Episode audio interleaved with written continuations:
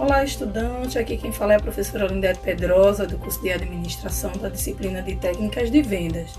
Vamos iniciar nosso e-book compreendendo o conceito de venda de produto e de serviço.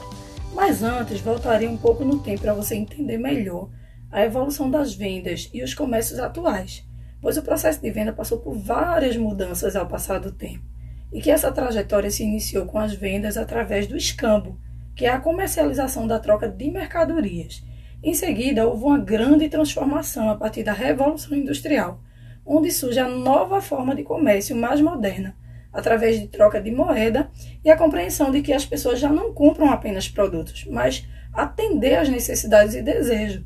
Daí então possibilitou que o, o mercado fosse mais específico quanto a conhecer melhor os seus clientes. E aí surgiram vários segmentos e nichos de mercado, que você vai entrar em detalhe, conhecer melhor na leitura do e-book. Também esse período foi marcado por grandes acordos comerciais, blocos econômicos, ganhando força no mercado exterior, com a criação da OMC, Organização Mundial do Comércio. Por outro lado, esse crescimento comercial não trouxe apenas coisas boas e gerou também grandes disputas econômicas, podendo classificar esse período como arma de guerra.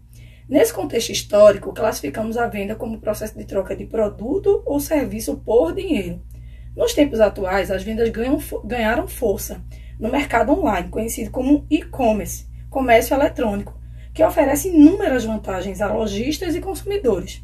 Daí então podemos classificar as vendas de diversas formas, que ocorrem tanto de empresa para pessoas, conhecido como venda B2C, de empresas para empresas, vendas B2B, como também através de venda C2C, que são as vendas de consumidores para consumidores, e por último, as vendas de D2C, que são as vendas de indústria para consumidores finais. Que legal, né? Bem interessante.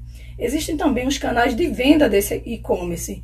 Entre os principais que você irá conhecer estão lojas virtuais, marketplace e social commerce. Nesse processo de venda, você irá conhecer as principais características desse vendedor, através do composto de marketing, onde, do ponto de vista da empresa compradora, Cada ferramenta de marketing é projetada para oferecer benefícios aos clientes, ou seja, os quatro P's que focam o produto, o preço, a promoção e a praça. Por outro lado, não basta apenas conhecer as necessidades e desejos dos clientes, se não estiver atrelado a um bom atendimento. Por isso, investir em treinamento e capacitação desse vendedor é crucial para fidelizar clientes, para assim compreendermos melhor o que as organizações vendem e as características das vendas de produto e de serviço. Para o autor Coulter, o produto tem vários níveis, tais como produto básico, produto ampliado, produto esperado e, por último, produto potencial. E que os níveis de produto estão relacionados não apenas aos produtos físicos, mas aos valores intrínsecos que os compõem, assim como assistência e acompanhamento desse produto. Desta forma, podemos destrinchar as particularidades de cada nível de produto para a compreensão de sua composição, conforme as observações do autor. Mas afinal, qual a diferença entre produto e serviço? Vamos lá.